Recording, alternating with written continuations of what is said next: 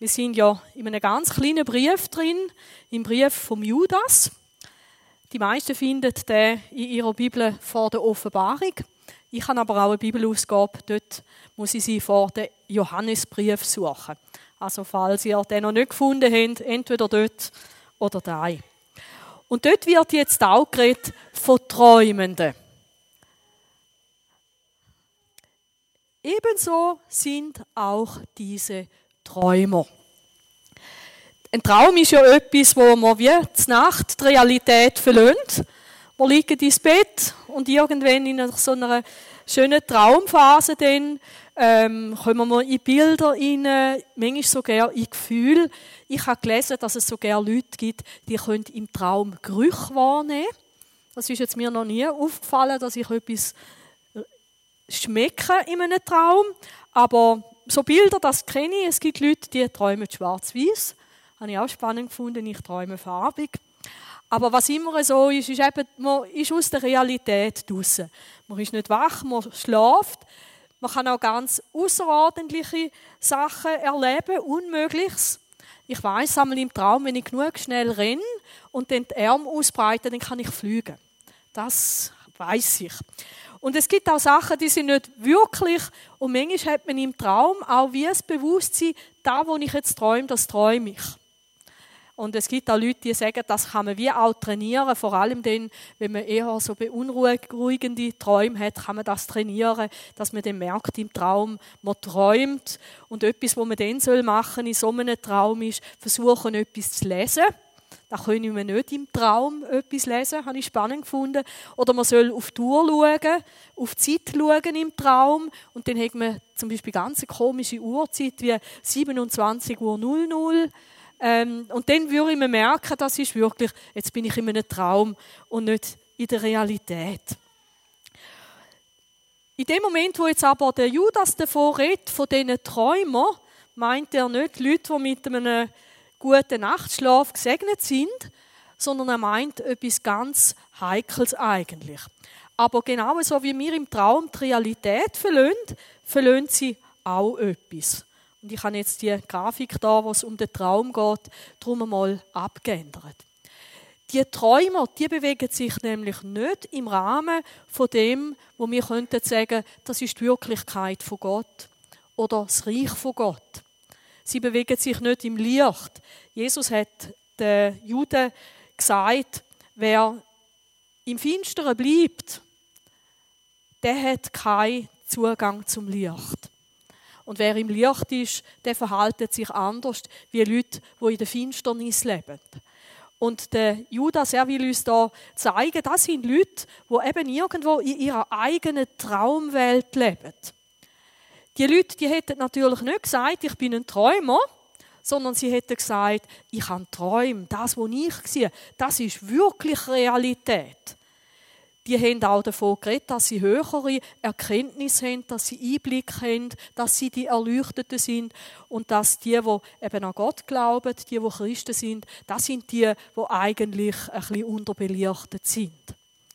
Und der andere Punkt ist auch noch der, dass man, wenn jemand Visionen hatte, hat man manchmal auch gesagt, er hat einen Traum. Und manchmal haben auch Leute in der Nacht Erkenntnis. Die Frage ist nur, äh, von welcher Quelle dass sie da in der Nacht erleuchtet werden.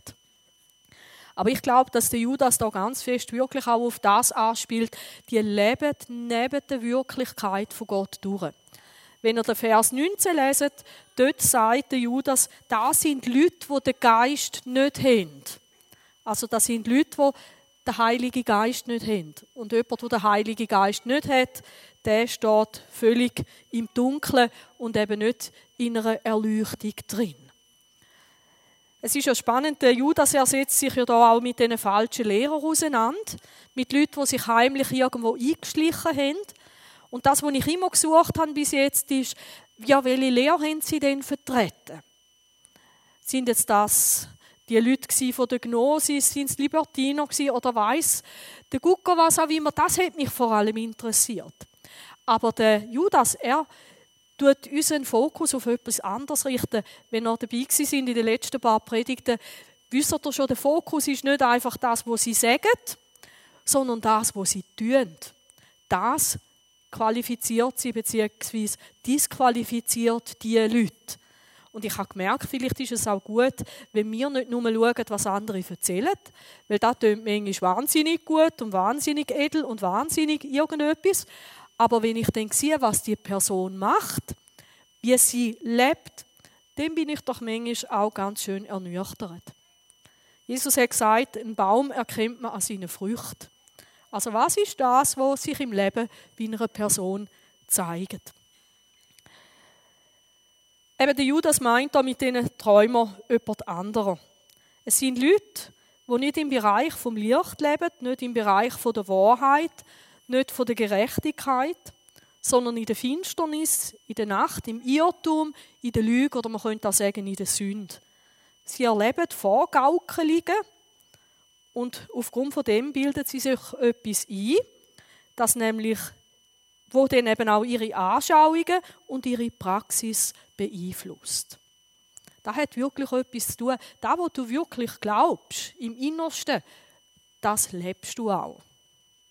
Wenn du glaubst, dass irgendetwas, wo Gott verboten hat, dir jetzt den Gewinn bringt, dann wirst du es machen. Wenn du weißt, dass es dir keinen Gewinn bringt, sondern Schwierigkeiten macht, dann lass es. Also schlussendlich sind es ganz tiefe Überzeugungen in uns, in welche Richtung dass man dann auch geht. Darum nehme ich jetzt das Reich Gottes wieder weg. Es ist übrigens spannend, wenn man so Bibelkommentar liest. Es gibt Leute, die sagen, die Leute, das sind einmal Menschen die den Anfang mit Jesus gemacht haben. Und dann sagen sie, sie sind wie aus dem wieder rausgefallen. Ich persönlich glaube nicht, dass das stimmt. Eben wegen Vers 19, wo es heißt, die haben den Geist Gottes nicht. Das sind wirklich Leute, die gar nicht von Neuem geboren worden sind. Jesus sagt ja dort auch interessanterweise, wenn du nicht von Neuem geboren bist, kannst du das Reich Gottes gar nicht sehen. Also, die sind wirklich wie Leute, die träumen. Also nehme ich das Reich Gottes wieder raus, weil ich glaube, wir haben es tatsächlich mit solchen Leuten zu tun. Dort, wo es dann vielleicht uns tangiert, da komme ich später noch drauf. Ebenso sind auch diese Träumer, die ihr Fleisch beflecken. Wir haben letzten Sonntag schon einiges darüber gehört. Eine Freundin von mir, die chemische Reinigerin gelernt hat, die hätte mal Definition müssen lernen für Flecken. Ein Fleck ist Materie am falschen Ort. Und das Gute ist ja, dass man die meisten Flecken irgendwie auch wegbringt. Und sonst nimmt man Cherolin und dann ist der Fleck auch weg. Das ist ein Ausdruck, wo der Paulus auch braucht und er meint damit, das sind Leute, die mit ihren Taten sich schuldig machen vor Gott. Mit ihren Taten, mit ihrem Fleisch. Fleisch meint er den Körper. Spannend ist, dass es eben nicht heißt ihr Fleisch, wenn man ein bisschen genauere Bibelübersetzung heißt, hat, dort steht es, ebenso auch diese Träumer, die Fleisch beflecken. Und wir haben das letzte Mal schon gesehen, das sind auch Sachen, wo sie auch andere mit hineinziehen. Gell, wenn ich dich anlüge, dann ist das etwas, das mache ich mit mir selber. Du bist zwar der, der nachher täuscht ist, aber an dir macht es ja eigentlich nichts. Aber wenn ich dich mitnehme und wir miteinander Bank ausrauben, dann bin ich auch mitschuldig daran, dass du dich schuldig gemacht hast. Und eben, da ist sicher über den ganzen Bereich auch von der Sexualität aus, wo wir auch am letzten Mal gesehen haben, wo dort auch ganz, eine, äh, ganz starke Rolle gespielt hat.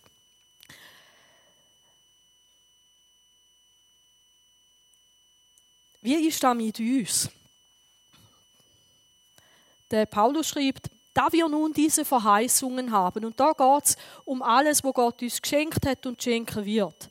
Geliebte, so wollen wir uns reinigen von jeder Befleckung des Fleisches und des Geistes. Eben, man kann nicht bloß sich schuldig machen mit Taten, sondern auch mit Gedanken und mit Wort. Das Entscheidende ist aber, dass Christen wissen, ich soll wieder super werden von dem Zeug. Und gell, wenn man es kann vermeiden, dreckig zu werden, dann gibt man sich vielleicht Mühe. Wir haben dort mal als Kind noch Sonntagskleider an. Die sind ein bisschen unbequem aber sie sind schön. Und etwas hat man damit nicht dürfen. Man hat nicht damit dürfen spielen. Warum? Weil die nicht sollen dreckig werden. Und eigentlich ist das genau das, was sich Gott auch vorstellt, dass wenn wir zu ihm gehören, dann sind wir neue Menschen. Und dann sollen wir auch wie neue Menschen leben. Es ist aber nicht so, leider, dass wenn du Christ bist und Gott ernst nimmst, dass alles immer gut läuft. Und vielleicht auch, wenn du dir Mühe gibst, nicht mit den Sonntagskleidern in den nächsten Dreck zu gumpen, ist dir vielleicht so passiert wie bei mir, wenn du von der Sonntagsschule heimgegangen bist und dort war halt das Endeli-Kasten. Und so zehn Minuten, halt gleich noch, und dann kommst du gleich heim und du bist streckig. Das ist etwas anderes. Und die Heiligkeit vollenden oder die Heiligung vollenden in der Furcht Gottes. Heiligung ist ein theologischer Begriff, der eigentlich sagt, unser Leben soll sich verändern. Immer mehr in die Art, wie Jesus war und wie er gelebt hat. Und da kann man tatsächlich Fortschritt machen. Dass man nämlich lernt, statt Lügen immer mehr bei der Wahrheit zu bleiben. Statt auszurutschen immer am gleichen Ort, vielleicht einen Umweg zu machen und gewisse Versuche genau zu meiden. Das kann man lernen. Aber ich glaube, es ist eine Illusion, bis wir bei Jesus sind, dass wir so etwas wie ein perfektes Leben anbringen. Es hat zwar auch solche gegeben. Ähm, John Wesley, sein theologischer Berater, der hat gesagt, wo er siebte Mal so ein richtig starkes Erlebnis gemacht hat mit Gott, ab dort hat er nicht mehr gesündigt. Ich weiß es nicht. Aber ähm, nein, ich glaube nicht, dass es möglich ist. Weil wir sind auf dieser Welt doch Menschen, die versuchbar sind, wir machen Fehler. Und in dem Moment, wo wir das Gefühl haben, hey, jetzt brauche ich Jesus nicht mehr, jetzt habe ich meine Gerechtigkeit, dann kannst du gerade wieder von Null anfangen. Aber ihr merkt, es muss in die Richtung gehen. Und darum kommen wir auch zu Gott. Wir bitten auch um Vergebung, wenn Sachen schiefgelaufen sind. Wir sagen nicht einfach, ja, ist einfach alles egal, oder? Johannes lesen wir, und dies ist die Botschaft, die wir von ihm gehört haben und euch verkündigen, dass Gott Licht ist und gar keine Finsternis in ihm ist. Wenn wir sagen, dass wir Gemeinschaft mit ihm haben und wandeln in der Finsternis, lügen wir und tun nicht die Wahrheit. Und da sehe ich irgendwo eben auch das bei diesen Träumern, das ist genau der Punkt. Sie sagen, wir leben so als Erleuchtete, wir leben so, wie es gut ist, aber mit Gott hat das null und nichts zu tun. Und spannend ist auch, beim Johannes, da kannst du immer wieder lesen, denn wir sagen, die haben ganz viel gesagt. Und behaupten kann man ganz einen Haufen. Aber wenn jemand behauptet, er gehört zu Gott und er lebt völlig anders, gegen Gebot von Gott und es tut ihm nicht leid, wenn Sachen nicht gut laufen, wenn jemand auch nicht umkehrt immer wieder in seinem Herz und in seinem Leben, dann gehört er ganz sicher nicht zu Gott. Der lügt. Eben, es geht nicht darum, wenn mal etwas ist, wo passieren kann. Wenn wir aber im Licht wandeln, wie er im Licht ist, haben wir Gemeinschaft miteinander und das Blut Jesus, seines Sohnes, reinigt uns von jeder Sünde. Merkt ihr? Auch diese Leute brauchen das, immer wieder Vergebung überzukommen. Aber die leben nicht als Hauptprogramm in der Sünde. Wenn wir sagen, dass wir keine Sünde haben, betrügen wir uns selbst. Und die Wahrheit ist nicht in uns.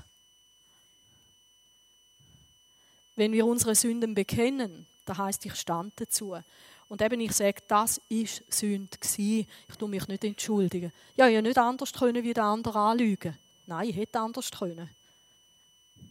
Dann kann ich Gott das bekennen, dass ich nicht den Mut hatte, am anderen ehrlich zu sagen, was los war.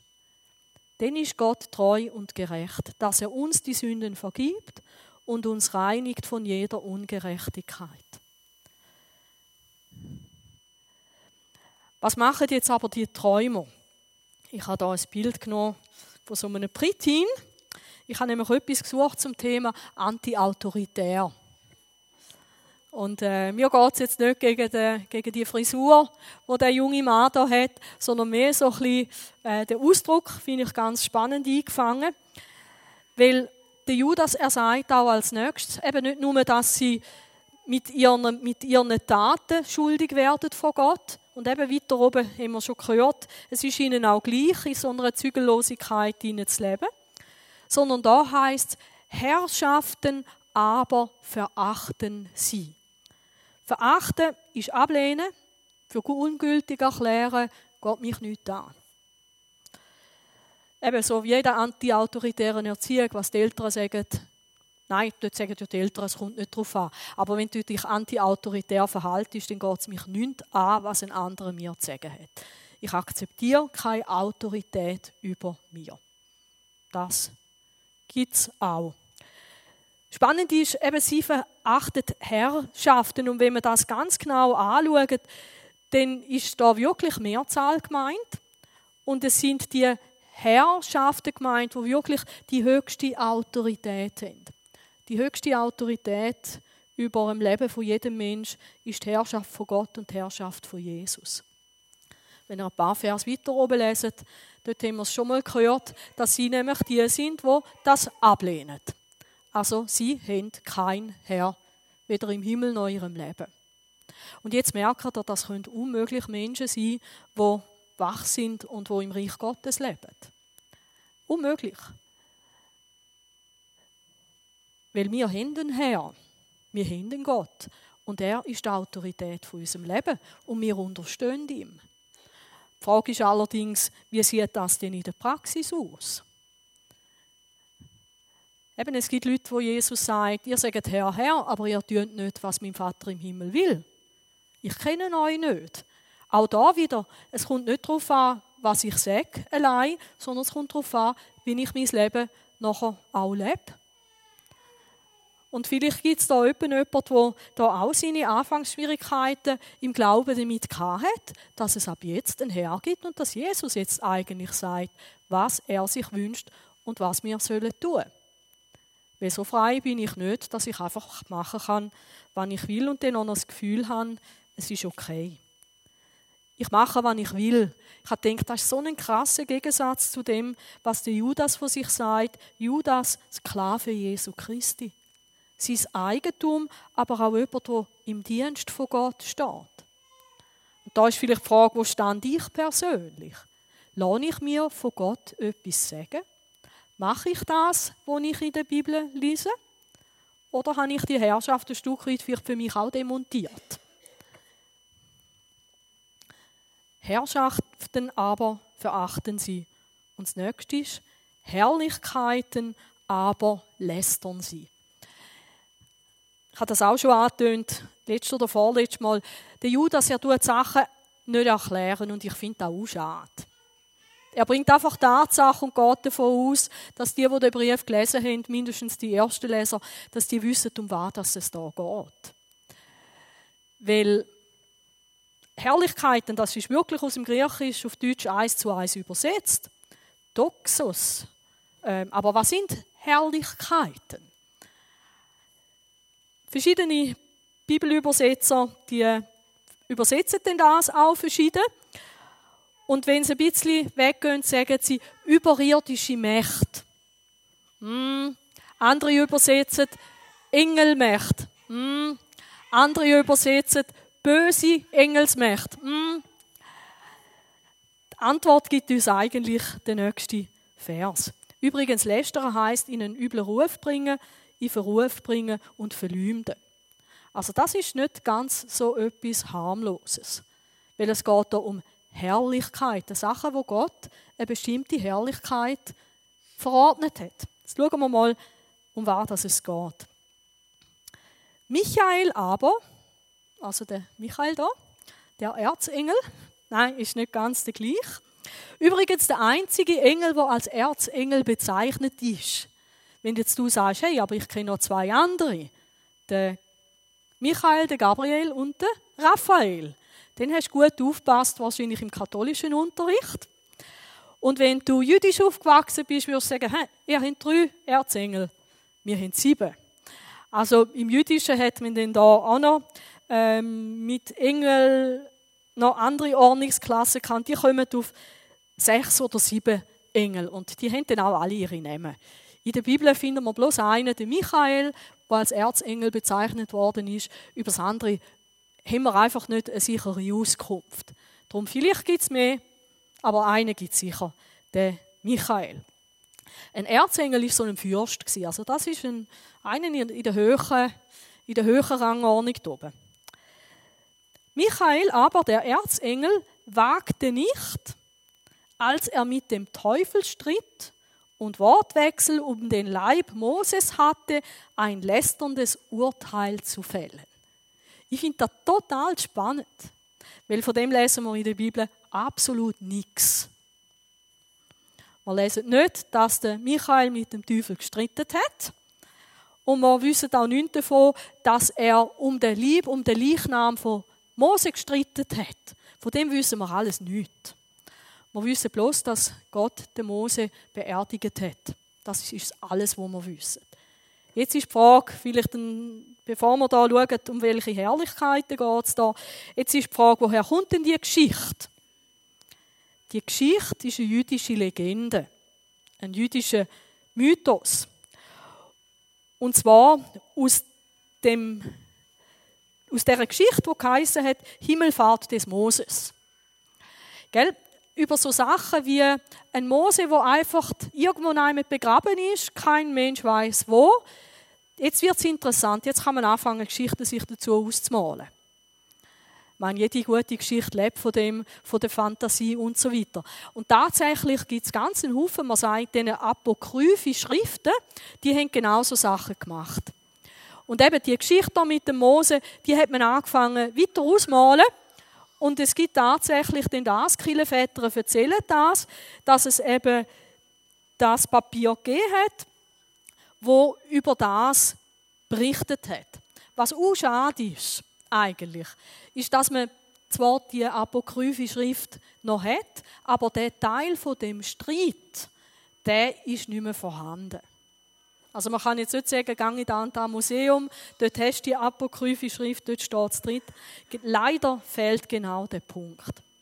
Für mich ist interessant, dass der Judas da sagt, ähm, ihr kennt die Geschichte und er nimmt das als Beispiel dafür. Also, der Michael streitet mit dem Teufel wegen Mose und er wagt aber etwas nicht und ich glaube, da, das kommt jetzt am Judas drauf an. Er wagt es nicht, ein lästerns Urteil zu fällen. Über wer? Über den Teufel. Schon mal spannend, oder? Sondern sprach, der Herr schelte dich. Diese aber lästern alles, was sie nicht kennen. Das ist da, wo ihre Praxis ist. Sie lästern über alles.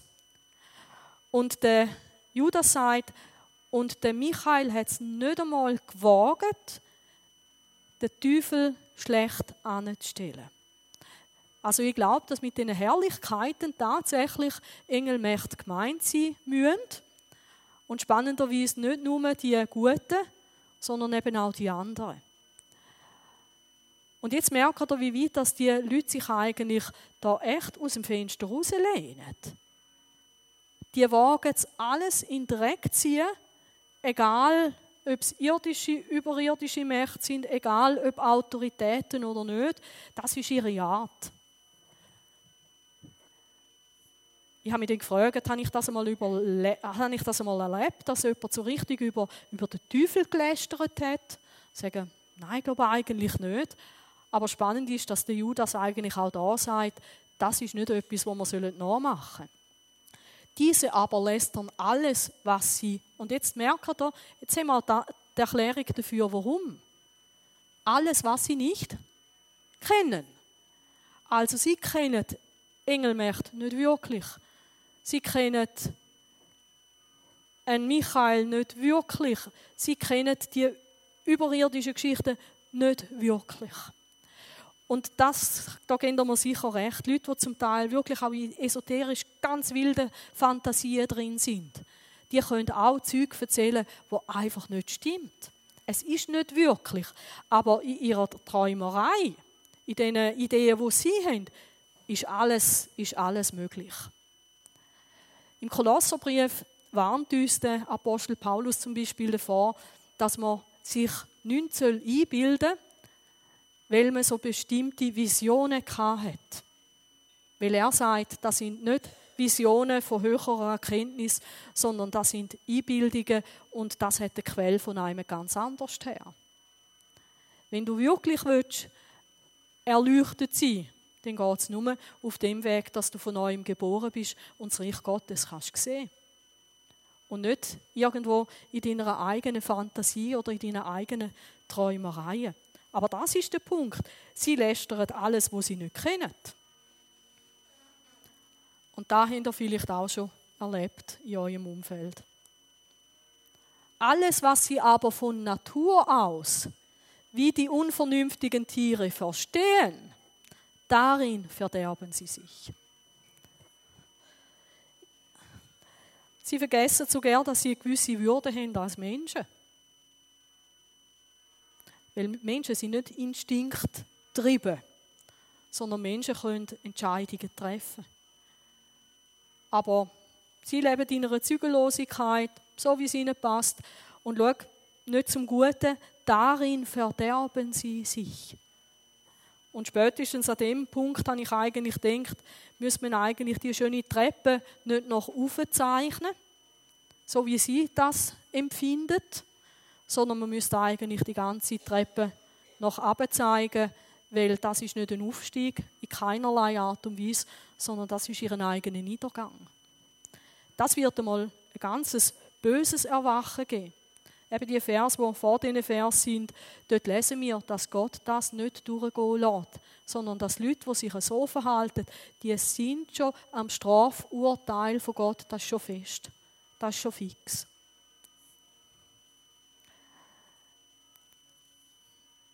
Schauen wir mal, was der Paulus da dazu sagt. Wie sollen wir uns verhalten? Darum nehmt Gott selber zum Vorbild. Ihr seid doch seine geliebten Kinder. Konkret heißt das, alles, was ihr tut, soll von der Liebe bestimmt sein. Auch Christus hat uns seine Liebe erwiesen und hat sein Leben für uns hingegeben, wie eine Opfergabe, wo der Duft vom Altar zu Gott aufsteigt und an der er Freude hat. Auf sexuelle Unmoral und Schamlosigkeit von jeder Art, aber auch auf Habgier, sollt ihr euch nicht einmal mit Wort einlassen. Denn es gehört sich nicht, für Gottes heiliges Volk, sich mit solchen Dingen zu beschäftigen. Genauso wenig haben Obszönitäten, gottloses Geschwätz und anzügliche Witze etwas bei euch zu suchen.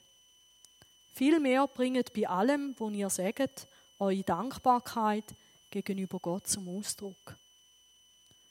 Denn über eins müsst ihr euch im Klaren sein. Keiner, der ein unmoralisches Leben führt, sich schamlos verhaltet oder von Habgier getrieben ist.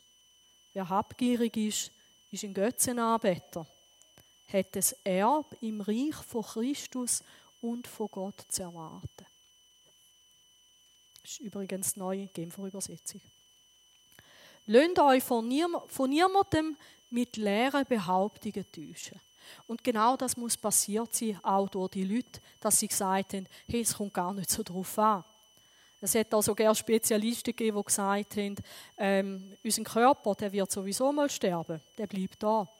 Also ist es egal, was du mit deinem Körper machst, der kommt sowieso nicht in den Himmel. Also wenn du unmoralisch lebst, äh, dann bleibt sowieso da. Da, wo dann zu Gott geht, das ist dann einmal dein Geist und der ist heilig. Und merke da, die reissen etwas auseinander, wo man gar nicht so sagen darf.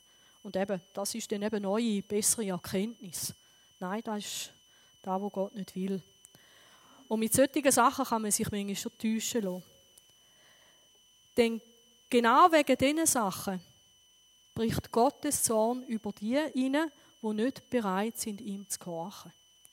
Drum hütet euch, mit solchen Leuten gemeinsame Sachen zu machen. Und das ist eine Warnung. Also mitgegangen, mitgefangen, ähm, nein, da sollen wir wirklich ein klares Nein dazu haben. Früher, früher habt auch ihr selber zu der Finsternis gehört. Aber jetzt gehören dir zum Licht. Und da spricht der Paulus jetzt, ich hoffe zu jedem Einzelnen von uns, jetzt gehören wir zum Licht. Weil wir mit Jesus, mit dem Herrn verbunden sind, verhaltet euch so, wie Menschen vom Licht sich verhalten. Ihr wisst doch, die Frucht, die das Licht hervorbringt, besteht in allem, was gut, gerecht und wahr ist. Darum überlegt bei allem, was ihr tut, ob es dem Herrn gefällt. Merkt ihr, die Leute vom Judas dort, die ihr Lehrer, die haben gesagt, ich lasse mir von Gott gar nichts sagen. Und wir sollen es genau umgekehrt machen. Wir sollen uns fragen, was gefällt unserem Herrn? Und das ist dann die Marschrichtung. Und beteiligt euch unter keinen Umständen an irgendeinem Tun, wo der Finsternis entstammt und darum keine gute Frucht bringt. Und eben, das ist da, da geht uns etwas an. Und wenn ich merke, ich bin in etwas drin, was nicht gut ist, dann soll ich aufhören damit. Und zwar nicht morgen, sondern jetzt. Umkehren zu Gott und sagen, ich brauche vielleicht deine Hilfe in diesem Bereich ganz besonders. Weil dort zieht es mich immer so an, das hat für mich eine extreme Anziehungskraft. Aber dann kehre ich um und sage, und Herr, ich will auf deine Kraft vertrauen. Ich möchte als neuer Mensch ein neues Leben führen. Das möchte ich mit all meiner Kraft. Decken solches Tun viel mehr auf. Und ich glaube in erster Linie bei sich selber. Und ich decke es dann auf, wenn ich zu Gott komme damit. Der Teenager habe ich einmal früher noch gesagt, dass ich mir so vorstelle, dass der Teufel manchmal wie mit einem Fotoapparat unterwegs ist in unserem Leben. Also da, wo er noch richtige Fotos gemacht hat, so mit Film und so.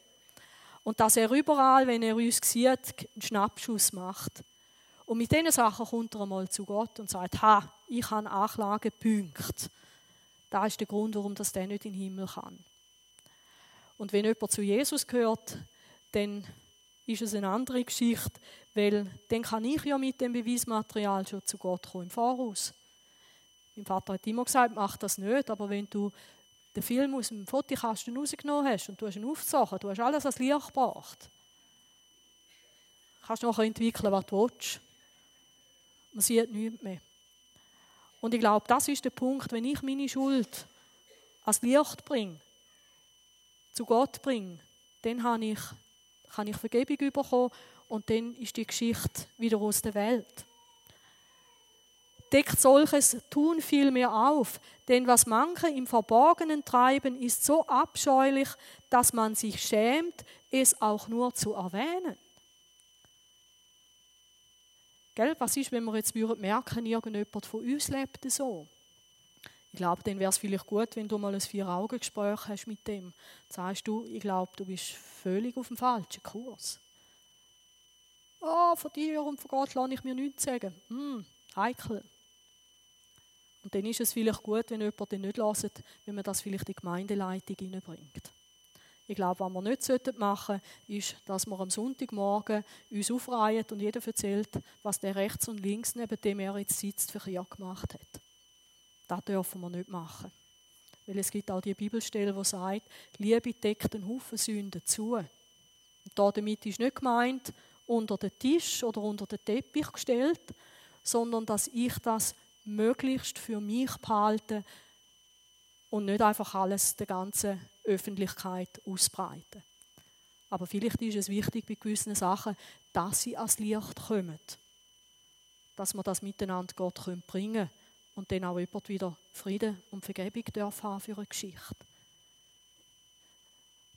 Da bin ich wirklich dankbar dafür, dass für meine schlimmsten Sachen, die ich gemacht habe, die habe ich einmal bewusst jemandem beichtet. Ich habe gesagt, du lass, ich will dir das einfach bekennen. Ich bringe das zusammen mit dir jetzt vors Licht, bringe ich zu Gott, damit nichts mehr da ist, wo mich nachlagen kann. Eben wieder Film rausrupfen und dann ist es überbelichtet, dann ist es am Licht, dann ist es wieder gut. Ich habe euch das, glaube ich, mal erzählt von einer Gemeinde, die hat das gemacht in einem viel harmloseren Experiment. Dort hat der Pastor gesagt, so und ab jetzt sind wir alle ganz ehrlich miteinander und wir sagen einander, was wir wirklich voneinander denken. Und dann sind die Leute aufgestanden und der eine ist zum anderen gegangen und hat gesagt, hey, jedes Mal, wenn ich dich sehe, geht mir richtig der Laden ab. Aber ich habe mich trotzdem entschieden, dich irgendwie lieb zu haben. Und da hat die ganze Gemeinde kaputt gemacht, die gibt es nicht mehr. Ich muss nicht allem, jedem alles sagen. Und auch wenn ich von jemandem von euch etwas weiß, wo du schlecht dabei äh, wegkommst, dann muss ich nicht jedem erzählen. Aber es gibt Sachen, dort werde ich dir auch sagen, du brems, mach es nicht mehr. Das ist heikel. So dürfen wir miteinander reden. Doch alles, was aufgedeckt wird, ist dann im Licht sichtbar. Eben in dem Sinn, oder? Es wird Licht. Mehr noch, alles, was sichtbar geworden ist, gehört damit zum Licht. Drum heißt es auch, und mit dem schließe ich, wach auf, du Schläfer, und stand auf von den Toten, dann wird Christus sein Licht über dir leuchten lassen. Und ich glaube, das ist vielleicht die Gefahr, wo wir drinstecken könnten. Auch wenn wir zu Jesus gehören, dass wir vielleicht wie wieder einschlafen. Dass wir wieder denken, ah, ist doch nicht so wichtig, was ich mache, was ich glaube. Ist doch nicht so wichtig. Jeden Tag versuchen, so zu leben, wie Jesus gefällt. Ah, ist doch nicht wichtig. So wie morgen, oder? Ich weiß nicht, ob ihr gerade aufsteht, wenn der Wecker schellt. Ich hatte eine Weile lang so eine Saumode. Nochmal draufdrücken, nochmal neun Minuten. Nochmal draufdrücken, nochmal neun Minuten. Und wenn du den Pech hast und den Wecker ganz abstellst und dich umdrüllst, verschlafst. Da sagt der Paulus zu gläubigen Leuten, wach auf, du Schläfer. Stand auf von den Toten. Von den geistlich Toten oder aus einem geistlichen Schlaf raus. Dann wird Christus sein Licht über dir leuchten lassen. Dann kannst du wirklich im Licht leben im Tag. Das ist etwas ganz anderes, wie mit offenen Augen und ohne zu schlafen irgend so ein Träumer zu sein, der in seiner Welt lebt, weg von aller Realität von Gott und damit wirklich im Dunkeln hineinhackt. Ich habe mich dann gefragt, wenn ich denke, wir sollen als Erweckte leben ob das nicht echt auch etwas mit Erweckung zu tun hat. Könnte das sein, weil wir Kompromiss machen, weil wir irgendwo da mit einem Fuß in diesen unguten Geschichten noch drinstehen, könnte das ein Grund sein, warum vielleicht Menschen nicht zum Glauben kommen. Weil wir vielleicht nicht so ein klares Bild von dem abgeben, was Gott aus einem Menschen machen kann, wo ganz zu ihm gehört weil wir vielleicht uns eben auch nicht von diesen höchsten Autoritäten, von diesen Herrschaften sagen lassen. Könnte echt das ein Grund sein? Der Judasbrief hat die Zeiten vor Erweckung immer eine große Rolle gespielt. Und ich möchte euch und mich selber da auch ein bisschen herausfordern, leben wir wirklich im Licht. Hören wir auf mit allem, was noch irgendwie so eine Grauzone ist. Rücken wir ganz zu Jesus unterstellen wir uns ganz inneren Autorität und bitten wir, wie wir es auch gesungen haben heute Morgen, bitten wir um die Kraft vom Heiligen Geist, jeden Tag so zu leben und Jesus zu dienen, bis dass er wiederkommt. Weil ich glaube, dann wird es eine schöne Begegnung sein und nicht irgendwie dreckig vom Kopf bis zu den Füßen, sondern gereinigt, geheiligt, in einem guten Wandel auch mit Gott. Und dafür möchte ich gerne mit euch beten.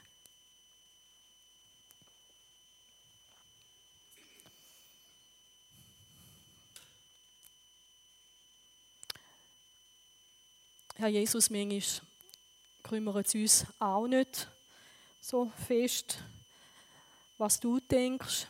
Manchmal ist es uns auch ein bisschen gleichgültig wie wir in den Tag leben. Manchmal ist es wirklich auch ein bisschen so, wie, wie wenn wir auch ein bisschen vor uns dämmern Aber Jesus, wir möchten Menschen sein, die hellwach sind. Wir möchten Menschen sein, die sich bewusst jeden Tag in deinen Dienst stellen, die bewusst jeden Tag möchten so leben, wie es dir gefällt und wie es du gesagt hast. Wir sind dir von Herzen für alle Vergebung auch dankbar, wo du uns schenkst. Weil wir nicht so leben, wie es dir hundertprozentig gefällt. Aber Jesus, wir möchten deine Vergebung auch nicht einfach als Freibillett nutzen, weil wir wissen, dass du ja gleich einfach vergeben musst, sondern wir möchten wirklich das tun, was dir gefällt. Gib uns die Entschlossenheit und Kraft, dass wir gute Entscheidungen treffen und dass wir bei diesen guten Entscheidungen dann auch bleiben. Dass wir nicht aus einer Begeisterung heraus zu gewissen Sachen Ja und zu anderen klar Nein sagen, aber im Verlauf der Zeit unsere Ansicht wieder revidieren und in unserem Leben wieder ins alte Fahrwasser zurückgehen. Schenk uns die Entschlossenheit, schenk uns die Kraft von deinem Heiligen Geist und hilf uns, dass wir wirklich so den Unterschied machen in dieser Welt. Weil wir gehören nicht zu der Finsternis, sondern wir gehören zu dir, Jesus, was Licht ist von dieser Welt. Amen.